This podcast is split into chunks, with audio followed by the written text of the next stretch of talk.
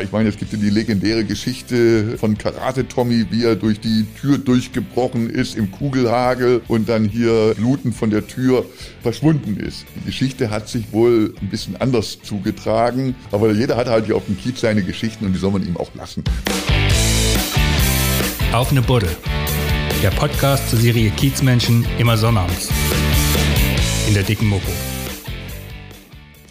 Hallo, ich bin Wiebke Bromberg und heute mit meinem Kollegen Marius Röhr im Erotic Art Museum an der Bernhard-Nocht-Straße bei Eckehard Opitz, der auch vielen bekannt ist als Reverend Rosen auf dem Kiez. Moin, Reverend. Einen wunderschönen guten Tag. Guten Tag und Prost. Ja, ne? Zum Wohle. Zum Wohl. Du bist Kulturwissenschaftler, ne? So ist Eigentlich. Und betreibst das Erotic Art Museum. Warum erotische Kunst? das. Warum nicht? Nee, Warum denn? Nein, äh, Kunst hat mich natürlich schon immer äh, interessiert, aber erotische Kunst hat sich eben auch angeboten, einfach als die Möglichkeit war, hier in diese Räumlichkeiten reinzuziehen. Und habe dann gesagt, da erotisches, eine Fortführung einfach dieser Tradition eines erotischen Museums auf St. Pauli, das war natürlich einfach auch spannend. Und äh, um es gleich äh, vorwegzunehmen, ich hatte ja hier eine Eröffnung und dann war die Dame vom NDR da und äh, die erste Frage, die sie mir stellte, war, na, haben Sie Ihren feuchten Männertraum endlich erfüllt? Und ich so, hm? Und dann meinte sie, nee, das, kommt, das war nur ein Spaß. Und du dachtest, oh Gott, sie hat mich ertappt, oder wie? Genau. Weil eigentlich hast du das damit. Also ein bisschen schon, ne? Ich meine, äh, umgeben einfach von erotischer Kunst, das macht einfach Spaß. Und äh, bis vor Corona-Zeiten hatte ich auch noch eine Mitarbeiterin hier und die hat dann auch mal neugierig nach oben geguckt. Hier über uns hängen ja die Bilder von Fiete Fram und das war schon immer so eine eigenwillige Arbeitsatmosphäre hier. Weil wir machen ja hier nicht nur Erotik Art Museum, wir machen ja auch äh, noch andere Themen hier in dem Office. Ja, was für Themen? Ja, hier entstehen im Wesentlichen die Texte für die äh, reeperbahn.de Seite. Hier wird also auch sehr, sehr viel Technik äh, gemacht, wobei die Techniker nicht hier sitzen, die sitzen in einem anderen Land und äh, arbeiten dann quasi für uns. Und äh, ja, was gibt's hier noch? Äh, wir kümmern uns natürlich auch um mein neues Steckenpferd, das ist das NFT-Trading und in dieser Richtung. Also langweilig wird's einem nicht. Was für Exponate hast du hier so? Du hast gerade schon Fiete Fram angesprochen. Hier die ganze Decke über mir, über uns ist äh, voller Collagen von Fiete Fram. So ist das. Man muss das, glaube ich, mal so ein bisschen in dem Kontext sehen. Das heißt, das war ja eine Gelegenheit. Hier drin war ja eine super Bar, die sogenannte Museumsbar. Nachdem Fiete Fram, äh, der früher dieses Mini-Museum hier äh, geleitet hat, dann irgendwie, glaube ich, äh, 2015 ist er gestorben, äh, hat dann hier eine Barfrau das eben weitergeführt und das eben als Museumsbar. Und ich war hier super gerne, weil es war eine angenehme Atmosphäre, viele Anwohner waren hier und man hatte da einfach eine, eine Homebase. Und dann kam irgendwann der bestürzende Anruf eines äh, Tages kurz vor Weihnachten, dass sie da raus muss. Und ob ich da nicht irgendwas machen könnte, ich würde ja über meinen äh, Bürgerverein St. Pauli ganz viele Leute kennen und es war eine richtig aufgeregte Atmosphäre. Ich bin dann hierher, alles schon hoch alkoholisiert, oh, die Bar muss gerettet werden. Aber das war alles schon so spruchreif mit äh, Auszugstermin und Kündigung, da kam man nicht mehr rein. Und irgendwann habe ich dann mal gefragt, wa- wa- was kostet das hier eigentlich äh, so monatlich? Und als ich dann den Preis gehört, habe ich gesagt, okay, hm, das wäre vielleicht doch mal interessant, äh, drüber nachzudenken, ob man nicht hier wieder ein Museum aufmacht. Habe mich dann die Nacht hingesetzt und habe dann dieses äh, Konzept geschrieben, das an die Wohnungsgesellschaft übergeben und die haben dann gemeint, ja, warum denn nicht? Und dann habe ich den Zuschlag bekommen und dann fing eben auch dann die Arbeit wieder an. Und zu den Exponaten, ich habe dann eben natürlich die Sachen von Fiete, die hier waren, äh, übernehmen können. Ein Großteil ist dann wieder, die Barfrau hat eine neue Bar aufgemacht, die Lorsin Art Bar am Hans-Albers-Platz. Da ist ein Großteil rübergewandert, aber hier die Decke und einige Exponate habe ich dann hier behalten. Und das war so das Fundament. Und dann habe ich äh, Günter Zint gefragt, pass mal auf, du hast auch ganz viele erotische Fotografien, wie sieht's denn da aus? Und plötzlich kamen immer mehr Leute, hatten das irgendwie mitbekommen und da kann ich auch was ausstellen, kann ich noch was machen? Also ich musste gar nicht groß suchen, was ich eigentlich am Anfang gedacht habe, dass das äh, sehr, sehr aufwendig wird. Nein, mir wurde echt die Bu- Bude hier eingelaufen und dann haben wir die erste Ausstellung zum Thema BDSM gemacht. Dann war Tommy Ungerer dabei und vielleicht so ein bisschen bekannter die Ausstellung von Bubi Heilemann. Bubi Heilemann sagt einem im ersten Moment nicht viel, aber das ist der berühmte Bravo-Fotograf Bravo, genau. gewesen. Der hat sie alle vor der Linse gehabt, Mick Jagger, ABBA und, und wir hatten so ein bisschen so seine, ich sag mal, persönliche Schatztruhe äh, zeigen dürfen mit also hochfrivolen Sachen von den Stars und das war so zum Reerbahn Festival passend natürlich ziemlich cool. Und so hat sich das dann einfach dann äh, weiterentwickelt und naja, und das Museum war halt auch, weil es montags geöffnet war, weil wir ganz normal hier einfach gearbeitet haben, war also montags unser bester Tag. Da sind die meisten Leute, bevor sie dann nochmal abgereist sind am Nachmittag zum Flughafen, sind dann hier nochmal äh, morgens bei uns reingekommen und teilweise auch dann versackt. Man kann hier nämlich wunderbar versacken. Ja. Ja. Kann man hier auch was trinken? Na klar. Man kriegt, man kriegt, also jeder äh, Gast, ob er wollte oder nicht, hat erstmal einen Vortrag bekommen über das Museum, wie das funktioniert, welche Exponate das sind, auf Deutsch oder Englisch. Das gehört immer zum Service dann dazu. Manche haben es abgelehnt, aber die meisten fanden es dann doch interessant. Und dann merkt man plötzlich, wie viele Exponate in so kleinen Räumen dann auch zu sehen sind und was für Geschichten sich dahinter auch letztendlich verbergen. Ich habe zum Beispiel ein Werk von Klaus Barkowski, besser bekannt als der schöne Klaus, Ja. einer der großen Milieumanager der 80er und äh, das hängt direkt da vorne, zeige ich euch nachher mal in aller Ruhe. Und du machst dann die Führung hier, ja? Du führst die Leute hier durch. Also früher waren wir zu zweit, jetzt hat sich das natürlich Corona-bedingt geändert. Also es gibt ja in dem Form keine Führungen zurzeit. Und äh, ich hatte das jetzt im letzten Sommer angeboten gehabt, dass man also hier dann bezahlte Führungen bekommt. Das wurde so lala angenommen, aber äh, naja, war halt eine Form der Überlebensstrategie. Ja. Und normalerweise ist der Eintritt umsonst? Der Eintritt ist hier immer umsonst, äh, weil die Erwartungen sind immer so noch mit dem alten Museum verknüpft. Das heißt, es gibt ja noch die alte Webseite des alten Museums. Leute geraten da drauf, denken, sie haben also hier große Hallen mit äh, internationalen Kunstwerken und dann kommen die hier rein und eine der typischen Reaktionen ist das alles. Und da muss man erstmal drüber hinweg und sagen, ja, aber was hast du denn überhaupt schon gesehen? Und dann nimmt man die Leute mit, zeigt ihnen Sachen und äh, man kann in dem Raum da drüben gut dreiviertel Stunde lang, ich sag mal, entertainen. Ich mache dann auch so eine kleine Wissensabfrage über erotische Themen, was die so wissen. Und dann wird das so ein wenig immer Was für lustiger. eine Wissensabfrage? Ja, ja. Was, was fragst du da? Äh, mal gucken, ob du weißt. Oh Gott. Woher kommt der Begriff Vögeln? Nee, das weiß ich nicht. Siehst du? Nee. Wir haben auch einen bildungstechnischen Auftrag hier. Ja, danke, mach mal. Vögeln kommt im Wesentlichen daher von einem alten Brauch, weil die äh, Damen waren ja oft lange alleine, die Wege waren weiter, die Männer waren länger weg. Und dann war die natürlich langweilig. Und damit die keinen Blödsinn machen, haben die meisten Hund, Katze oder auch einen Vogel als Gefährten bekommen. Und was machen die schlauen Frauen? Die stellen das Ding ins Fenster. Der Liebhaber kennt das Signal, die Luft ist rein. Und umgangssprachlich sagte man, man geht zu den Vögeln. Und daraus wurde, man geht Vögeln.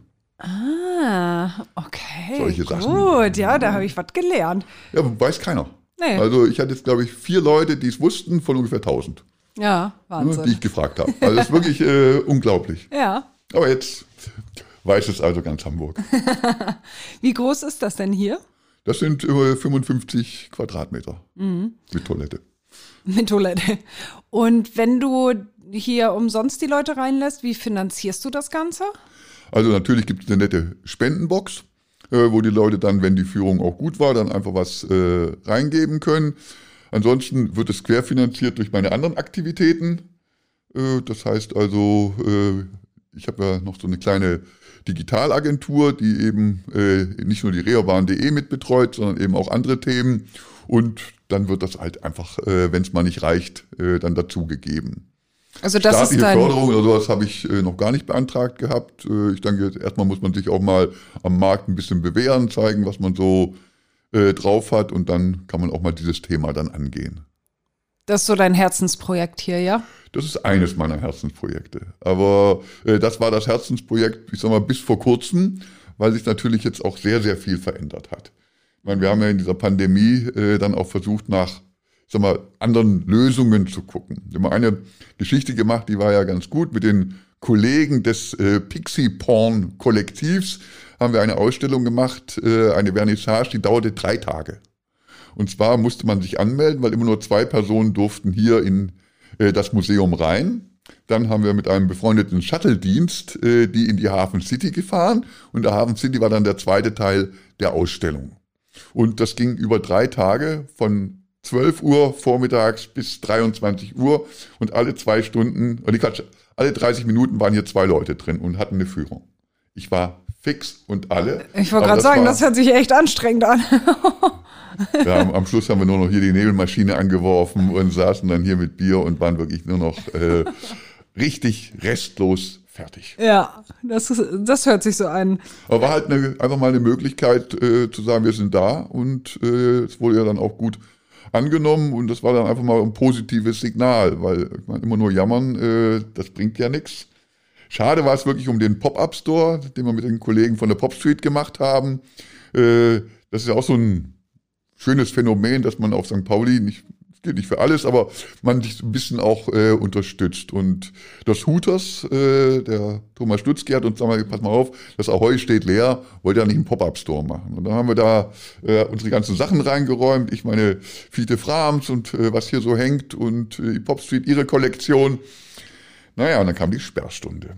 Und mhm. äh, drei Tage lief der Pop-Up-Store richtig gut. Dann kam die Sperrstunde, keiner kam mehr nach St. Pauli und dann war das Ding auch vorerst gestorben. Aber ich sage, man, mein, mein Credo ist, wer nicht aufs Tor schießt, schießt keine Tore. Von dem wir einfach immer weitermachen. Und jetzt ist eben die Frage, wie macht man mit dem Museum weiter? Ob ich dieses Jahr überhaupt nochmal richtig aufmachen kann, ist ja auch unklar. Und ich gehe jetzt gerade so ein bisschen schwanger damit, so ein sogenanntes NFT-Museum draus zu machen. Ein NFT. NFT habt ihr vielleicht schon mal irgendwo mitbekommen. Das sind diese Non-Fungible Tokens. Das geht gerade so durch die Kunstwelt. Das sind diese digitalen Kunstwerke mit einer eindeutigen Signatur. Und die sind gekoppelt an die Kryptowährung. Und das ist so mein neues äh, Spielfeld. Zusammen mit den Kollegen von Pixie Porn haben wir die DEA gegründet, die Digital Erotic Art, und versuchen da in diesen Digitalmarkt äh, bisschen reinzugehen und dann das Museum eben auch ein bisschen zu verändern und sagen, okay, hier könnte man auch virtuell diese NFTs dann sehen mit einer äh, Oculus-Maske oder also einer VR-Brille oder so etwas. Also das sind so die Gedanken, die mich gerade so umtreiben, dass man Museum vielleicht auch ein bisschen anders äh, in Zukunft sehen soll. Ja. Was ist hier dein Highlight im Museum?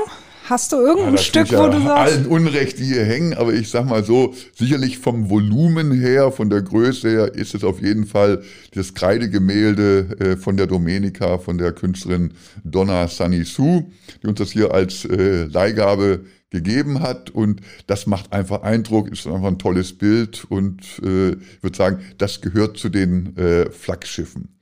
Aber wir sind halt auch äh, immer schon seit erster Stunde eben ganz treu mit, der, mit dem Pixie Porn Kollektiv verbandelt. Das heißt, wir haben auch hier regelmäßig Ausstellungen mit den Exponaten von denen und also die gehören auch, ich sag mal, zu den Hauskünstlern und mit denen macht einfach auch Spaß, einfach Dinge umzusetzen, äh, weil die, ja, weil die ganz cool ticken. Ja, musst du mal erklären, was genau die machen.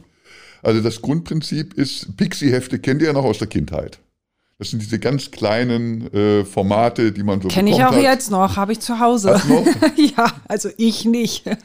Lesen deine Kinder jetzt, ne? Ja, ja, klar. Ja. Das ist dann halt irgendwie so Geschichten wie Daniela geht in den Wald und trifft den Hasen, das Reh und den Fuchs und so weiter. Und die haben in der Größe erotische äh, Kunst gemacht. Und das läuft in einem Zusammenspiel so. Der Roman ist ein begnadeter Erotikfotograf, schon viele Jahre am Markt und äh, hat dann den äh, Maler Gordan kennengelernt und die haben dann folgendes Prinzip gemacht. Der eine macht die Fotos und der andere macht was mit den Fotos. Das kann auch mal sein, dass er die knüllt oder was rausreißt oder eben draufmalt mit Buntstiften oder mit Acryl und damit entstehen also ganz andere Kunstwerke. Einige hängen ja hier direkt hinter mir. Seht ihr ja so ein äh, Pixie-Porn und das ist eben auch aus der sogenannten Egon-Kollektion. Da geht es eben um 130 Jahre Egon Schiele und das war eben auch diese Ausstellung, die wir gemacht haben äh, mit der Galerie in der Hafen City zusammen. Mhm. die Geschichte des Museums, also ich kenne das noch vom Nobistor, die ist ja sehr bewegend. Ich erinnere mich irgendwie an großen Stress mit den Osmanis, weil da Kunstwerke abhanden gekommen sind und so. Das war ja alles vor deiner Zeit. Aber kannst du was über die Geschichte erzählen? Also die Geschichte ist immer so ein bisschen Hörensagen. Man hat von verschiedenen Richtungen immer irgendwas, äh, einen Beitrag gehört. So wie ich mir das mittlerweile so zusammengereimt habe, ist, äh, das Museum ist ja mit äh, großem Erfolg hier gestartet. Äh, waren ja reihenweise Top-Künstler dabei, Mörs war dabei, Tommy Ungerer war dabei und äh, war auf jeden Fall das Flaggschiff hier äh, für erotische Kunst. Es ist dann an das Nobistor gezogen, ist dann aber wieder zurückgezogen. Und als es dann wieder zurück an den alten Standort ist, da war wohl ein bisschen der Wurm drin. Das heißt, da war der Zuspruch wohl nicht mehr so gut. Es gab dann auch irgendwie eine finanzielle Not und es gab eben ein Geschacher um das Gebäude. Und nebenan sollte eben, wir gucken ja direkt drauf, dieses Nordquartier gebaut werden, so auch ein Vorzeigeprojekt hier für die Nahverdichtung. Aber das störten halt auch einige Dinge, die eben so unter dem Denkmalschutz geschuldet waren.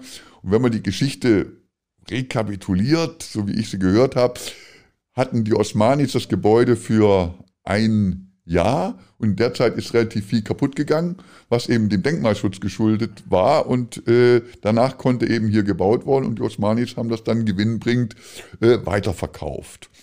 Aber äh, wer es wohl war, man sagt, der Betreiber habe seine Werke in Sicherheit gebracht, aber hat äh, auch gesagt, ja, das waren die Osmanis, die das geklaut haben. Und so ging das irgendwie immer hin und her.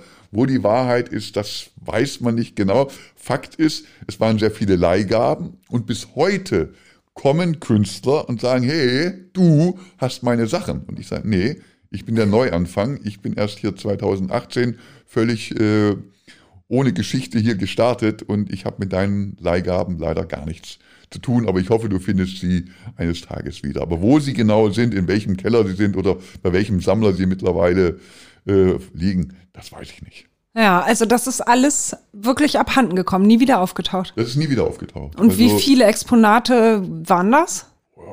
Kann weißt ich nicht das? genau sagen, aber, aber es waren mal, ja Hunderte, oder? Das werden Hunderte gewesen sein. Also bis zuletzt hat ja auch hier Tommy Ungerer, der dann auch, wir hatten hier noch eine Ausstellung ja mit ihm äh, zu seinen Lebzeiten noch. Und naja, äh, er hat also auch immer noch immer wieder nachgefragt, ob seine Kunstwerke denn wieder in Hamburg irgendwo äh, aufgetaucht seien, aber war nicht. Mhm. Eigentlich echt traurig, so ein Schatz, der verschwunden ist, ne? Ja, ist halt auch eine Geschichte, ne? Ja. Der verschwundene Kunstschatz. Ja, ist auch eine Geschichte, aber die Kunst wäre besser, oder? Wäre natürlich schöner. Ich meine, das war, es war wirklich ein, ich war ja ein, zwei Mal da, wirklich ein richtig tolles Museum muss man einfach sagen. Also die das da eingerichtet äh, hatten, die hatten wirklich ein Händchen dafür. Das war Kunst aus aller Welt. Äh, das ging bis Picasso und also ich erinnere mich noch an die Strichzeichnungen von Jean Cocteau. Das war wirklich äh, hohe Erotik, wo man gesagt hat, Mensch, äh, sowas hätte ich also auch gerne wieder hier, äh, auch so ein paar von diesen etwas älteren Exponaten. Und die Leute kommen manchmal hierher und denken, du wärst dieses riesen Genau. Weltbekannte Museum. Und jetzt stellen Sie fest, nee, ist ein kleines Museum und müssen sich erstmal umorientieren. Aber wenn Sie es dann mitbekommen haben, dass es einfach ein anderes Konzept ist, gehen Sie mit oder halt nicht. Ja. Aber jetzt keine großen Enttäuschungen da bei den Gästen. Doch, gibt es. Äh, manche Leute denken Wunder was, weil sie halt auf der falschen Webseite gelandet sind. Und ich kann die alte Webseite einfach nicht löschen. Die, ich habe keine Vollmacht dafür. Die ist halt immer noch da und die ist halt einfach länger im Netz und deswegen hat sie irgendwie Vorrecht und liegt zum Teil halt, je nach Suchbegriff, dann über mir. Da kann ich ja. machen, was ich will. Und damit werden halt falsche Erwartungen geschürt. Ja. Aber wie kommt es, dass du den Namen übernehmen durftest? Ja, der ist nicht geschützt. Ein Erotik-Artmuseum hat keinen Namensschutz. Das ist ja seltsam, würde man ja denken, ne? Ja, nee, dass nee, das, das, ist äh, frei. Es gibt ja verschiedene Erotik-Artmuseen weltweit mhm. und äh, wir sind halt eins davon. Ja. Lass uns mal zu deinem Namen kommen. Oh. Also ich meine damit nicht Eckehard. Das dachte ich mir schon. Wie ist Reverend Rosen entstanden? Wie kommst du darauf? Tja, wie ist das entstanden? Also, wer jetzt wen wirklich entdeckt hat, äh, weiß ich auch nicht mehr so genau. Aber es hängt im Wesentlichen damit zusammen, es gab eine Protestaktion hier auf dem Kiez. Damals hatte die GEMA wieder mal die Vorstellung, ihre Sätze anzupassen und das wäre halt für viele Clubs oder auch Bars einfach wesentlich teurer geworden, äh, weil es einfach eine neue Grundberechnung gab. Und wie so oft wurde dann der Kiez zu Grabe getragen mit einem großen Sarg und äh, ich hatte dann gesagt, oder die Hand gehoben und gesagt, ich würde dann ganz gerne mal die Grabesrede halten und äh, da war dann irgendwie der Name Reverend äh, tauchte dann auf und das hat sich dann verselbstständigt und ja, irgendwann habe ich gesagt, ja, das ist ja auch eine Aufgabe. Also das ist dann nicht nur irgendein Name, sondern muss man auch der Sache ein bisschen gerecht werden und mal ein bisschen was tun im Bereich des Sozialen, vor allem in der Vernetzung und habe mir das so ein bisschen auf die Fahnen jetzt geschrieben. Also du bist hier der Reverend, ja? Ja, also auch die Davidwache nennt mich so. Also. Echt? Ja. ja, das ist ja cool. Also du kümmerst dich, du bist so der Kümmerer hier vom Kiez, ja? Ja, das übertreiben wir mal nicht. Aber äh, ich sag mal, über die Tätigkeiten hier beim Bürgerverein, gerade so in den letzten äh, Vor-Corona-Jahren, vier Jahren, da waren eben auch viele soziale Projekte einfach dabei. Zusammen mit dem Dieter Lohberger haben wir Sachen auf den Weg gebracht. Wir haben den sogenannten St. Paulus-Tag äh, ja, äh, inszeniert, äh, weil wir festgestellt haben, dass der Namenstag von Peter und Paul und dass die Leute gar nicht wissen, wer eigentlich der Namensgeber, wo kommt das her? Die denken, das kommt vom Fußballverein. Aber dass es eine ganz andere Tradition hat und daraus soll dann eben dann so ein Stadtteilfest werden, schön mit Umzug. Aber als Reverend bietest du auch Führungen an, ne? Ganz besondere Führungen. Also du latsch nicht einfach nur so über den Kiez und erzählst, hier ist die Herbertstraße, da ist die Davidwache, sondern du machst Krimitouren. Was so ist, ist das, das genau? Also die äh, Krimitour war eigentlich so, alles hing eigentlich mit dem Portal reerbahn.de äh, zusammen. Äh, 2012 fing das an. Ich hatte dankenswerterweise von der Interessensgemeinschaft St. Pauli den Zuschlag bekommen, dass ich das für eine gewisse Zeit eben betreuen darf und war eigentlich auf der Suche nach äh, Multiplikatoren. Dafür müssen wir vielleicht einmal sagen, was reeperbahn.de ist. Also du betreibst diese Seite und wir sind da sozusagen auch so ein bisschen Kollegen, ne? Also reeperbahn.de ist äh, im Prinzip die Webseite der Interessensgemeinschaft St. Pauli für die Besucher. Also wer sich über Sachen hier informieren will, der welche Konzerte stattfinden, äh, wer Touren buchen will, wer so ein bisschen was über den Stadtteil erfahren will, äh, über die Hotspots, der kann eben auf der Seite sich informieren und ab und zu gibt's auch mal ein bisschen redaktionelle News. Und die, da sind wir eben dann auch Kollegen, weil äh, da sind wir dann auch äh, zum Teil mit den News auf der Webseite reerbahn.de, aber dann auch sozusagen in dem Mopo Insider. Mhm, genau.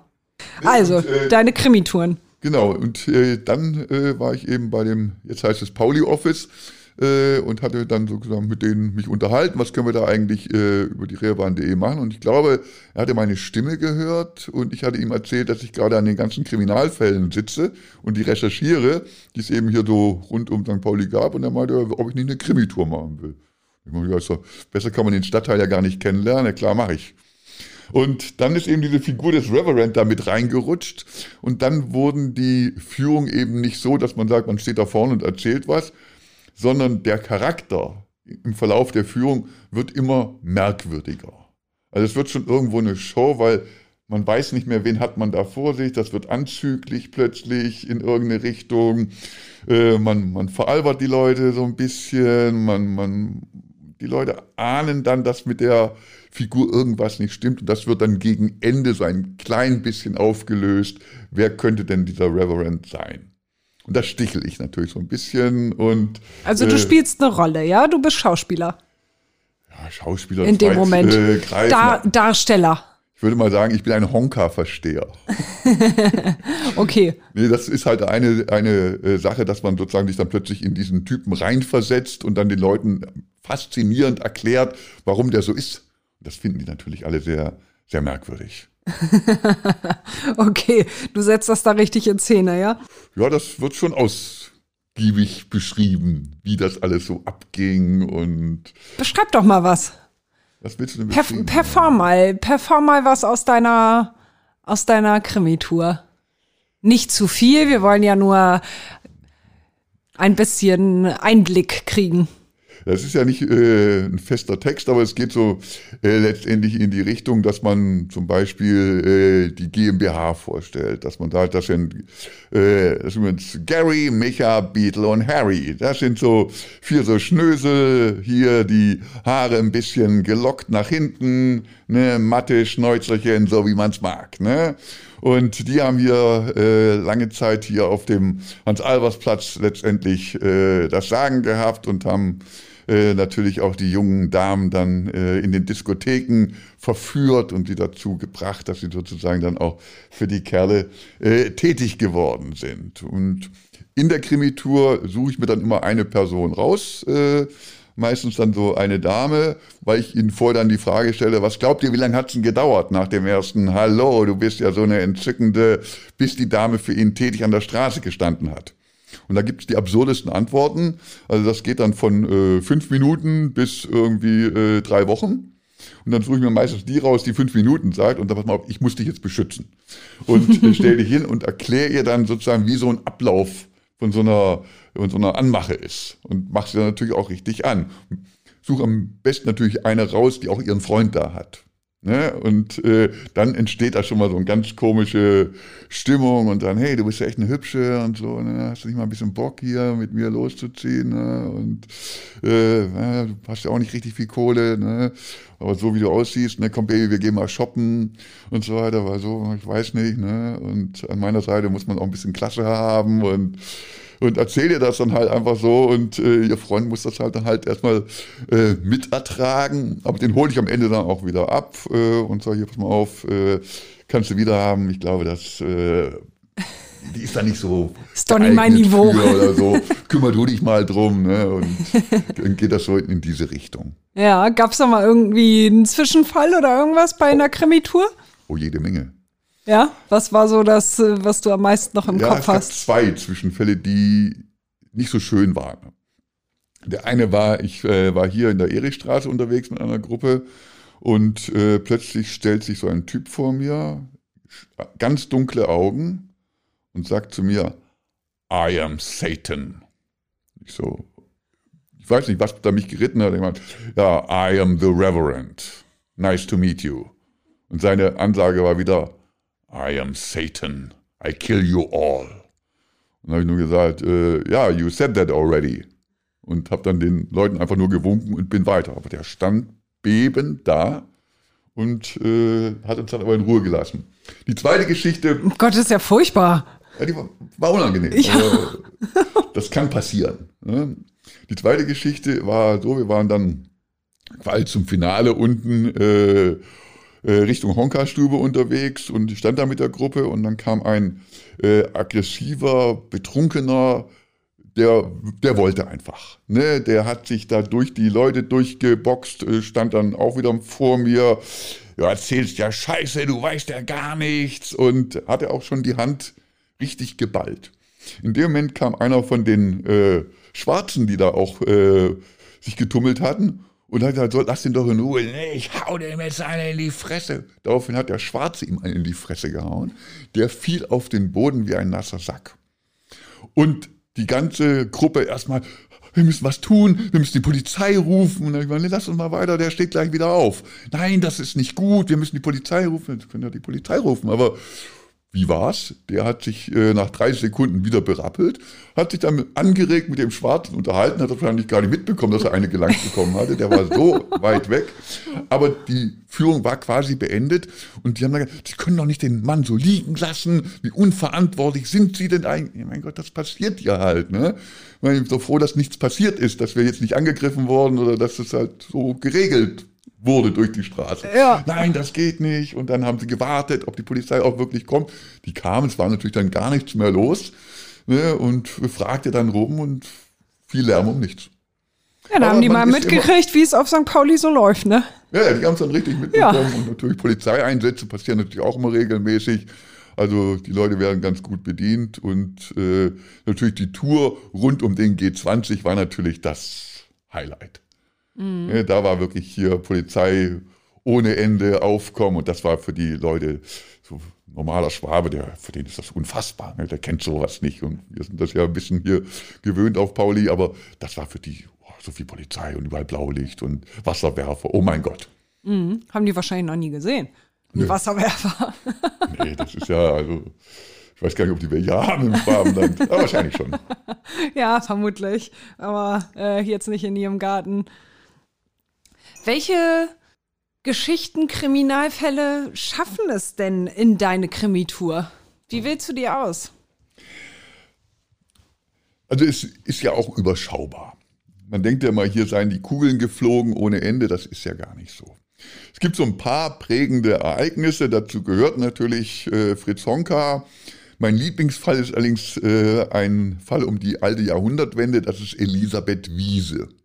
Elisabeth Wiese war eine ganz gemeine, niederträchtige Frau mit einem äh, immer alkoholisierten Mann. Und die hat ihre Tochter in die Prostitution geschickt. Äh, die ist dann irgendwann geflüchtet, kam aber schwanger zurück. Und äh, naja, die hat sozusagen dann, äh, weil sie nicht nur noch einen Esser haben wollte, das Kind dann tatsächlich auch ersäuft. Und die hatte ein Geschäftsmodell, nämlich Leihmütter aus, äh, nicht Leihmütter aus, sondern so verzweifelte Mütter ausnehmen, die für ihr Kind nicht mehr sorgen können, hat denen versprochen, dass das sozusagen in geordnete Familienverhältnisse übergeben wird und hat da die Vermittlung gemacht. Die Provisionen wurden dann bezahlt, äh, quasi, damit das weitergereicht wird. Die hat sie eingestreicht und hat die Kinder umgebracht. Ist es die Engelmacherin? Das ist die Engelmacherin. Ja, die auch Abtreibung vorgenommen hat.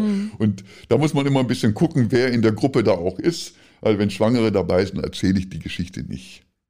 Ja, das ist immer so ein bisschen dann, äh, muss, man, muss man abwägen. Also Aber- ist, die Touren sind immer unterschiedlich, ja?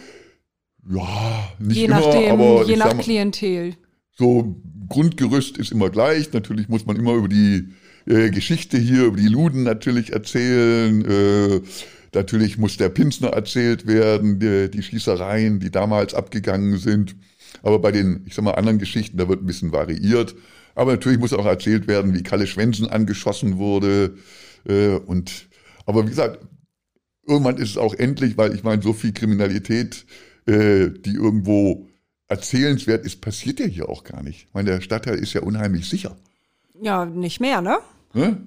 Schon länger nichts mehr passiert, ne? Hier ist ewig nichts passiert. Ich meine, die letzte Schießerei, die ich irgendwie noch so im Kopf habe, das war irgendwie so ein albanisches Café, wo es irgendwie einen, einen Mord gab mit einem Messer. Das war das Letzte, was ich irgendwie so. Das letzte, was ich hab. im Kopf habe, ist hier der ah, am Zwick da ganz Schießerei. vorne die Schießerei an der Ampel mit Dariusz, ne? Genau, das, ist auch noch eine Geschichte. Das ist die letzte, die ich jetzt so präsent habe. Irgendwie da an der Ampel gehalten und reingeschossen. Die ganzen Geschichten, woher hast du die? Hast du dich mit Zeitzeugen getroffen oder so? Oder sind das wirklich äh, journalistische Arbeit, recherchierte Geschichten? Also Bücher gelesen und natürlich auch äh, viel im Internet recherchiert, aber über die Jahre auch Zeitzeugen kennengelernt. Und die haben dann nochmal ein bisschen nur einen anderen Blick auf äh, gewisse Dinge gegeben, die man dann vielleicht mal nochmal ein bisschen auch dann in der Tour äh, inhaltlich korrigiert hat. Mhm, wen zum Beispiel? Ja, ich meine, es gibt ja die legendäre Geschichte äh, von Karate Tommy, wie er durch die Tür durchgebrochen ist im Kugelhagel und dann hier äh, blutend von der Tür äh, verschwunden ist. Die Geschichte hat sich wohl ein bisschen anders zugetragen. Äh, es war eben so, dass die gesehen haben, dass da Waffen sind und haben quasi in der Tür schon kehrt gemacht und äh, sind dann quasi beim äh, Wegrennen äh, erwischt worden. Also das ist nicht so mit durch die Tür brechen. Also, aber jeder hat halt hier auf dem Kiez seine Geschichten und die soll man ihm auch lassen. Die sollen wir auch erzählen. Also jetzt da irgendwie immer alles so richtig stellen. Die Leute wollen ja auch diese Dramatik hören. Ja, Das also gehört ja schmückst du das dazu. Ganze auch aus oder hältst du dich wirklich an die Fakten? In der Tour halte ich mich an die Fakten. Klar, aber man erzählt natürlich, wie es erzählt wird. Und damit ist es dann auch ein Faktum. Ja. Was ist da also die Geschichte, die die Touristen am meisten fesselt? interessanterweise immer die Geschichten um die Luden. Das ist äh, so ein, das wollen die, da kommen auch die meisten Nachfragen, wie man in die Prostitution überhaupt rutschen kann und äh, da kommen auch so viele Vorurteile äh, mit rein, die, die, die sehen ja hübsch aus. Ja, natürlich sehen die hübsch aus. Wenn, was hast du denn für, für, für, Ideen? Also da merkt man auch so ein bisschen, dieses Thema Erotik, äh, Rotlicht bewegt die Leute doch mehr als irgendein Kriminalfall. Davon sind sie vielleicht auch ein bisschen übersättigt. Äh, außer er ist jetzt wirklich ganz ekelhaft und brutal. Dann ist natürlich irgendwie so wieder eine andere äh, Lust geweckt. Aber so ist eigentlich so das äh, Hauptthema wirklich äh, die Luden, komischerweise. Und wenn ihr dann da an den Frauen vorbeigeht, wie reagieren die Touristen? Also es gibt ja echt welche, die noch nie eine Prostituierte gesehen haben, ne? Oder also, nicht so die, direkt. Früher hat die Tour äh, gut zweieinhalb Stunden gedauert, äh, fing ja um 18 Uhr immer an. Da habe ich sozusagen das noch mitgenommen, aber irgendwann ging mir die Gafferei auch auf den Sack und habe dann gesagt, nee, die Tour endet einfach um 20 Uhr. Und dann habe ich dieses Thema auch nicht mehr, weil ich finde das also auch dann ziemlich blöd. Natürlich wird über die Herbertstraße auch berichtet. Schließlich gab es da auch einen Mord an einer äh, etwas älteren Prostituierten, die war, glaube ich, 61 Jahre alt. Und äh, die wurde von so einem jungen Kerl, der 21 Jahre alt war, dann umgebracht, aber es war ein reiner Raubmord. Und äh, die Geschichte wird natürlich dann so in der Herbertstraße dann oder an der Herbertstraße erzählt. Weil aber ich wandere da ja nicht durch. Nee, da ja. darfst du ja nun auch nicht durch. nee, ich finde das auch blöd. Ich meine, lass die, lass die ihre Arbeit machen und die haben, da, die haben da ihren Bereich und alles ist gut. Also du schützt die Frauen auch, indem du sagst, diese Gafferei von meiner Touristengruppe, das muss nicht sein, wir machen das Ganze jetzt früher. Genau. Das, die Ladies haben da ihren Bereich und ich verstehe das vollkommen, dass sie da ihren, ihren Job machen wollen und äh, ich, ich erkläre den Leuten dann auch immer, warum ich das mache. Ich sage mal auf, was hast du für einen Job? Ja, ich bin meinetwegen hier Krankenpflegerin. Ja, stell dir mal vor, ich würde alle halbe Stunde mit einer Tour zu dir kommen. Guck mal, die arbeitet. Würde ich, würde dir auch stören. Dann verstehen die das auch, äh, dass das eben nicht zum Gaffen ist, sondern halt wirklich, äh, wenn du ein verstärktes Interesse hast, kannst du eben dann dort die Dienstleistung in Anspruch nehmen. Ja, klar. Simpel. Ja, finde ich, Finde ich eine gute Einstellung von dir. Ja, sieht ja nicht jeder so und latscht jetzt irgendwie durch die Herbertstraße mit Gruppen oder so. Das ist ja. Nee. Würdest du nicht machen? Auf keinen Fall. Was für Leute sind das, die so eine Krimi-Führung machen? Sind das welche, die, die auch eine andere Tour buchen würden und dann einfach aus Spaß mal die Krimi-Führung buchen? Oder haben die wirklich ein besonderes Interesse daran? Also, man muss das saisonal sehen. Ich denke mal, im, im Winter sind es ganz viele aus dem Umland, die einfach mal irgendwie so bisschen Grusel haben wollen, äh, die nicht den Sommertourismus hier auf dem Kiez miterleben wollen, sondern die das eher, wenn es ein bisschen kühler ist, äh, wenn die Gruppengrößen auch, ich sag mal, überschaubar bleiben, weil es kalt ist. Äh, da habe ich ganz viele Leute hier aus dem Umland und meist erzählen die dann, dass sie Krimileser sind und jetzt auch mal so eine Krimi-Tour mitmachen wollten und wollen sich einfach ein bisschen gruseln und äh, das ist das eine. Und in in den Sommermonaten, da ist es ganz bunt äh, durcheinander. Aber ich habe auch immer sehr, sehr viel äh, Polizei mhm. bei den Touren. Echt? Ja, ja. Also Polizisten äh, aus allen möglichen Bundesländern äh, kommen dann vorbei und äh, naja, und wenn ich dann merke, dass es sich um Polizei handelt, dann gibt es natürlich auch einen anderen Schnack.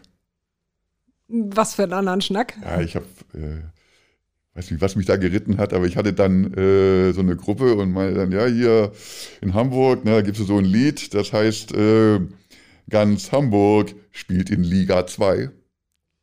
Und äh, war natürlich auf diesen äh, anderen Song gemünzt und das fanden die so semi-witzig. ja, mein Gott, muss man halt mal irgendwie die so ein bisschen aus der Reserve locken. Die spannendste Polizeitruppe, die ich hatte, äh, hat sich bei mir erst ganz am Ende offenbart. Und es war eine feste Gruppe und äh, ich habe mir gedacht, was ist denn das für eine Firma? Da war wirklich alles, was man so an Klischees hat vertreten. Der schöne Typ, die wunderschöne Frau, dann eher so ein bisschen diese, ich sag mal, eher so ein bisschen, wo man sagt, oh, was ist denn das eigentlich? Äh, was sind das für, für Leute, die hier da so äh, Ma Maulhelden sind? Also ich hatte alles Mögliche da. Und hinterher äh, haben die sich zu erkennen gegeben und haben gesagt, wir sind die Sittenpolizei. Ich so, hä? Was habt ihr denn noch zu tun? War das für mich, war das gar nicht so, oh, wir haben richtig äh, viel zu tun. Ja, was macht er denn hauptsächlich? Ja, wir klären Sexualdelikte auf und zwar, wo behauptet würde, es hätte einer stattgefunden. Und das heißt, die gehen dann quasi in die verschiedenen Milieus rein, wo das behauptet wurde und holen Erkundungen ein. Hat diese Frau das vielleicht schon mal gemacht oder hat der Typ das vielleicht schon mal irgendwie gemacht? Und infiltrieren dann die Milieus und holen sich so ihre Informationen, um festzustellen, ist da tatsächlich ein Delikt, äh, äh, hat da ein Delikt stattgefunden, weil das Mhm. eine beliebte Form der Erpressung ist. Ja. Und die machen bei dir die Krimi-Tour? Und die machen bei mir die Krimi-Tour. Warum? Aus Spaß. Einfach aus Lust. Aber die waren wirklich lustig. Wir waren hinterher noch in der Kneipe und die haben mir dann so ein bisschen von ihrem Arbeitsalltag erzählt. Und dann habe ich gedacht, wow. Also, dass es das überhaupt noch gibt. Sittenpolizei. Ich hatte ein ganz äh, rudimentäres altes Bild und das Ja. ist schon spannend. Also lernst du auch immer noch was von deinen Touristen? Ich lerne immer. Das ist gut.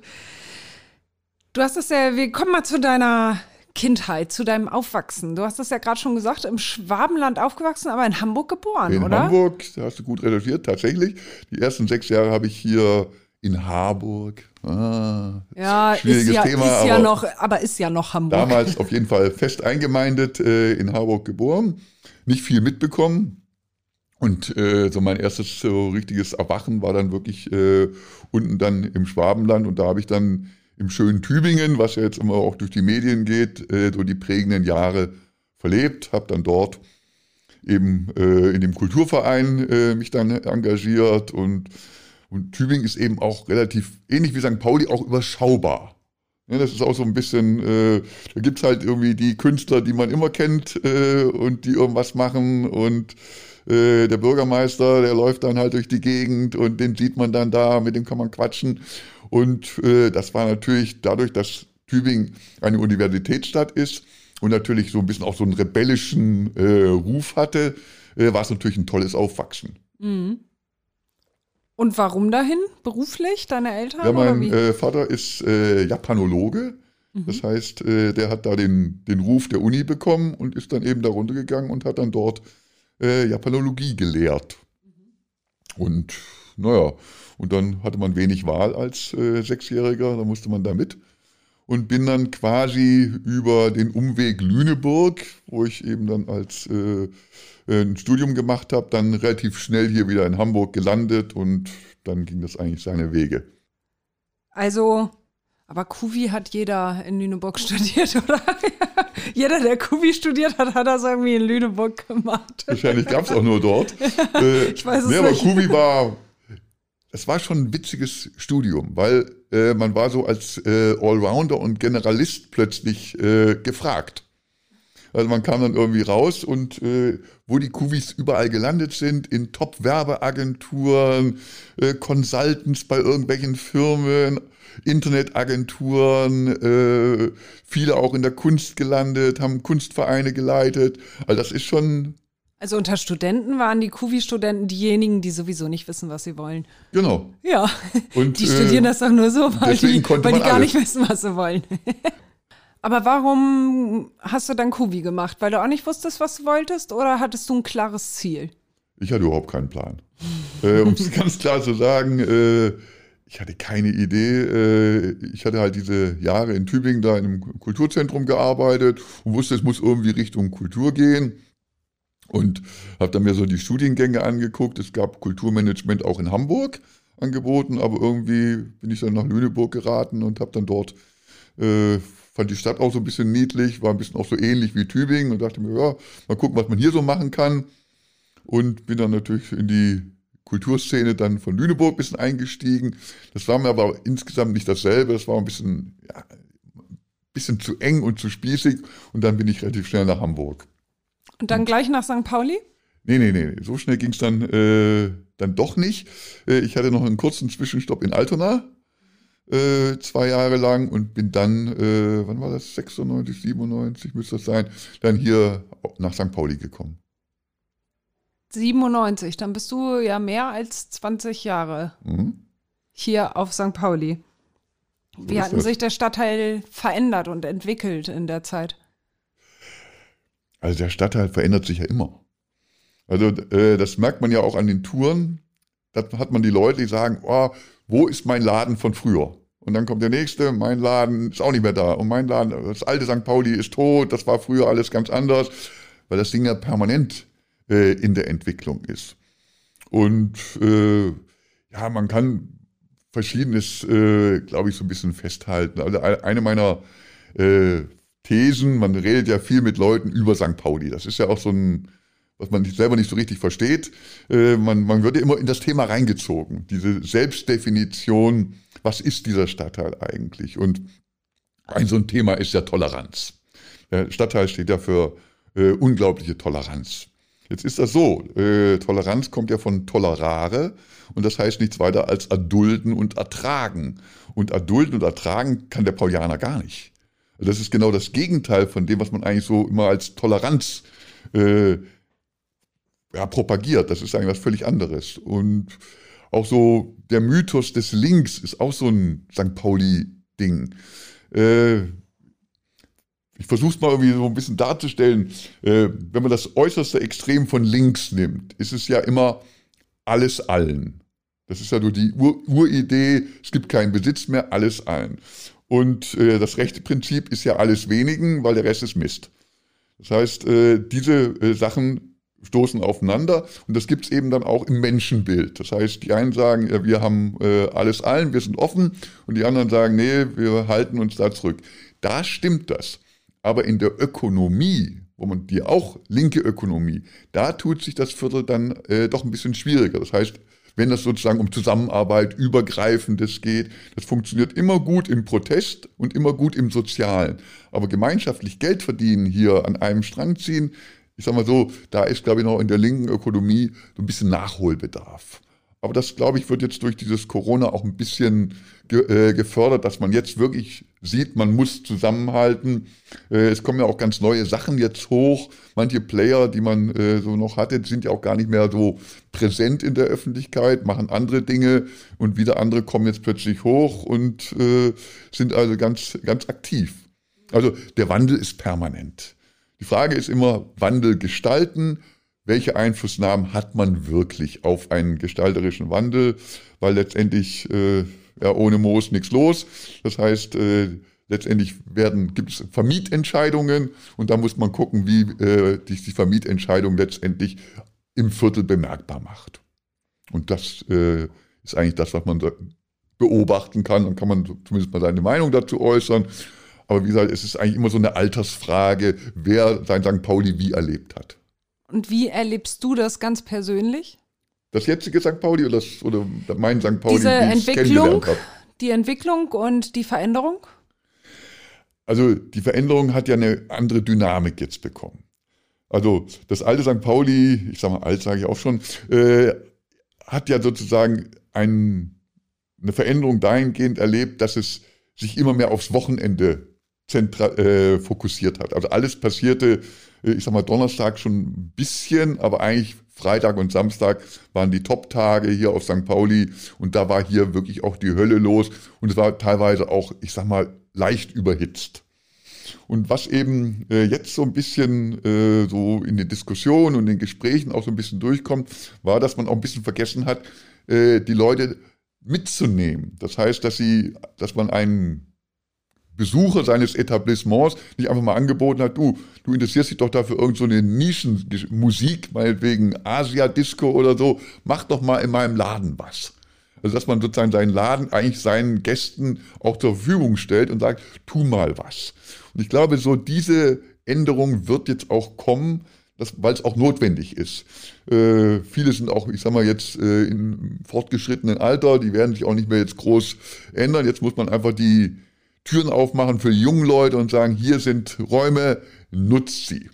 Das kann man jetzt zum Beispiel auch, äh, wäre ja jetzt zum Beispiel auch wünschenswert, wenn die Clubs jetzt sagen, pass mal auf, äh, wir dürfen ja nicht aufmachen, aber Proberäume, die bieten wir euch an. Ich glaube, eine, ein, zwei machen das auch schon, aber das wäre zum Beispiel so generell so ein Anstoß, pass mal auf, äh, die können ja in den engen Kellern nicht mehr zusammen proben, das geht ja nicht. Also habt ihr hier einen geschützten Rahmen in dem Club und fördern somit auch die Kultur weiter.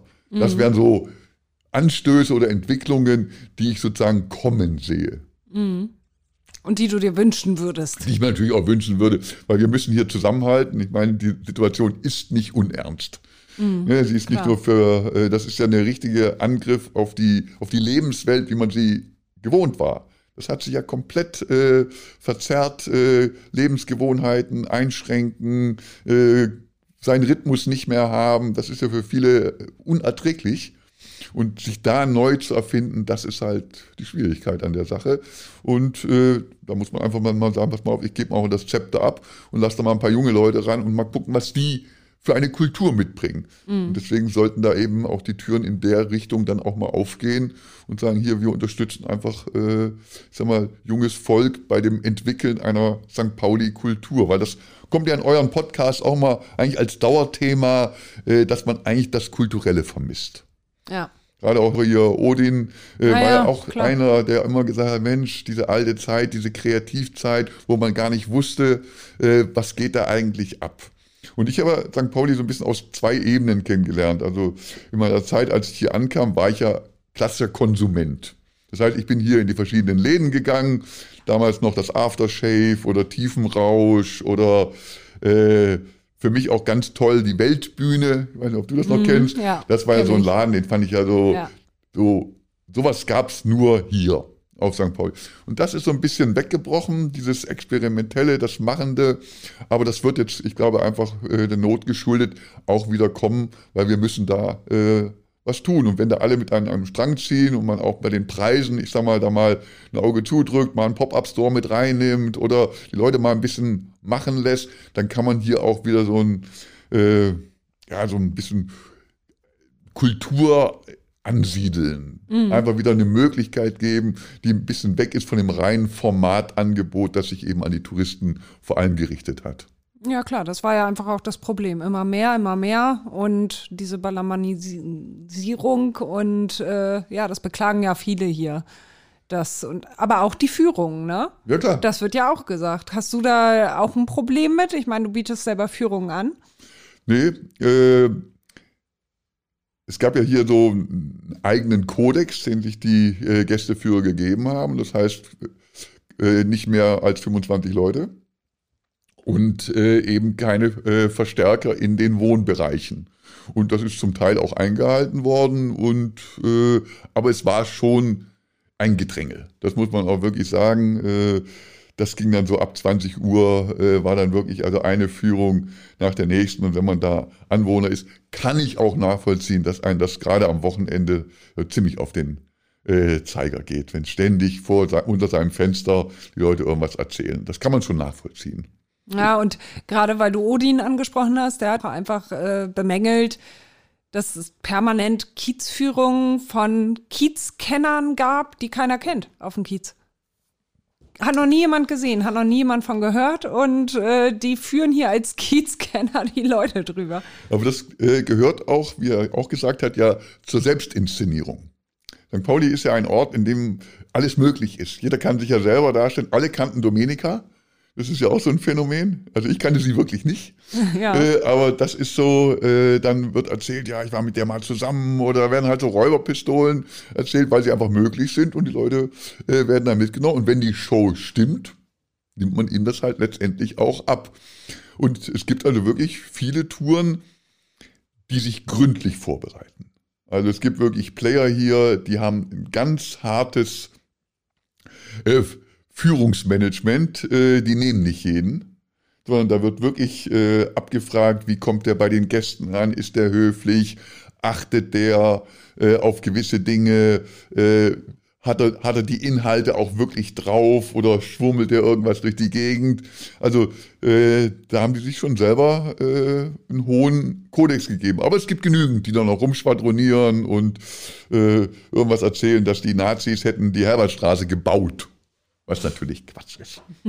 ja, die haben nur die Sichtblenden da angebracht. Aber naja, das gibt's halt. Ja, aber die Masse macht's halt, ne? Was vermisst du auf dem Kiez? Du hast ja gerade schon gesagt, Kultur. Gibt es noch irgendwas jetzt auch hier als Anwohner, was du vermisst? Also St. Pauli bietet ja unheimlich viel. Was ich mir vielleicht nochmal wünsche, wäre so ein paar andere Restaurationen, also ein bisschen was anderes zu essen, weil ich mittlerweile auch irgendwie über in den letzten acht, zwölf Jahren hier, wo ich aktiver bin, eigentlich alle Gerichte äh, in allen Stationen schon irgendwann mal probiert habe. Also da mal ein neues kulinarisches Angebot.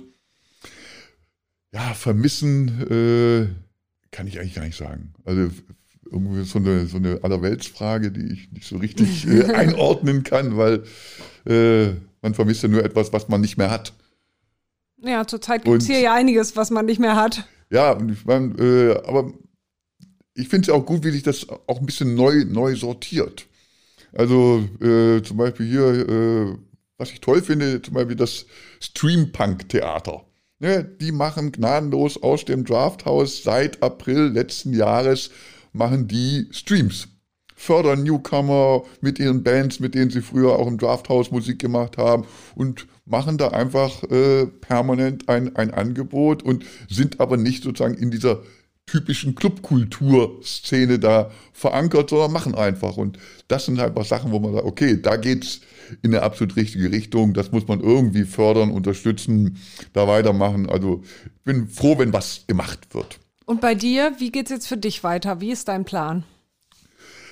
Also, ich habe mehrere Pläne. Das eine ist, äh, was jetzt das Nahziel ist, sind jetzt auch äh, zwei äh, Themen. Das eine ist der kommende St. Paulustag. Das heißt, äh, das muss ja auch eine pandemiegerechte Umsetzung äh, letztendlich sein. Das wird spannend. Da muss man gucken, was man da eigentlich auch überhaupt äh, auf die Beine stellen kann. Ich habe da so äh, einen Schwerpunkt dieses Jahr und zwar äh, der gute Hans Albers wird 130 Jahre alt. Und äh, zu diesen äh, Jahrfeiern will ich dann auch eine Ausstellung machen äh, zum Thema Hans Albers. Da bin ich gerade äh, dran und also in die Richtung, was jetzt äh, St. Pauli angeht. Das andere ist mit dem Museum, ich hatte ja vorhin schon mal so ein bisschen angedeutet, muss auch eine Veränderung passieren. Also das klassische Museum, so dass jetzt viele Leute hier kommen, dass der Tourismus sich ganz schnell erholt, da bin ich auch ein bisschen skeptisch. Ein Beispiel ist ja auch, äh, die Geschäftsreisen haben sich ja jetzt auch verändert. Dadurch, dass jetzt Videoconferencing da ist, äh, werden sich natürlich auch die Stadthotels dann ein bisschen umgucken müssen, weil die eben nicht mehr diesen hohen Durchsatz, ich fliege mal schnell nach Hamburg und dann habe ich abends noch Meeting und gehe auf die Reeperbahn und so weiter. Da wird eine Menge in dem Bereich letztendlich auch wegbrechen und das werde ich natürlich hier auch bei dem Museum merken, dass es dann eben auch dann Tage gibt, wo eben keiner kommt. Und eine Überlegung ist eben zu sagen, das Museum muss sich dann eben neu erfinden und bedeutet dann, dass man zum Beispiel sich einfach hier anmelden muss dann weiß ich, wann ich da sein muss. So ganz, ganz simpel, warte hier nicht einmal, bis jemand kommt. Man muss sich anmelden und dann kriegt derjenige hier aber auch was Richtiges geboten. Und da möchte ich eben jetzt so, ist der Plan auch so ein bisschen in den VR-Bereich mit eben dann diesem Thema NFT, was ich vorhin kurz angerissen habe, mit diesen äh, digitalen Kunstwerken. Und da wollen wir, äh, ich glaube, ich, da ist jetzt die nächste Reise, die dann letztendlich ansteht. Mhm. Aber deine Führung wirst du, wenn es wieder geht, weitermachen? Die machen ja auch Spaß. Ne, ich mache das ja nur einmal die Woche. Das ist ja, ich lebe ja nicht von den Führungen. Das ist ja wirklich nur samstags einmal raus und äh, dann mit den äh, Touristen ein bisschen durch die, um die Häuser ziehen, ein bisschen Spaß haben und das so gehört irgendwie einfach so. Und man trifft halt die ganzen Kollegen. Ne? Hey, was läuft bei dir? Was passiert eigentlich hier? Und da gab es ja auch bei einigen viel Bewegung. Ja. ja. Manche sagen, nee, wir warten einfach, bis, äh, bis es vorbei ist. Naja, das halte ich für schwierig. Also abwarten ist nicht die beste, nicht der beste Ratschlag momentan. Also man muss schon irgendwie auch gucken, was man sich neu justiert, neu erfindet. Dann wünsche ich dir dabei viel Erfolg beim Neuerfinden und danke dir für das Gespräch. Aber immer gerne. Vielen Dank. danke. So, nun noch einmal Werbung in eigener Sache. Hamburg Freihaus testen Sie die Mopo als digitale Zeitung. Fünf Wochen für nur 5 Euro. Jetzt bestellen unter www.mopo.de-testen.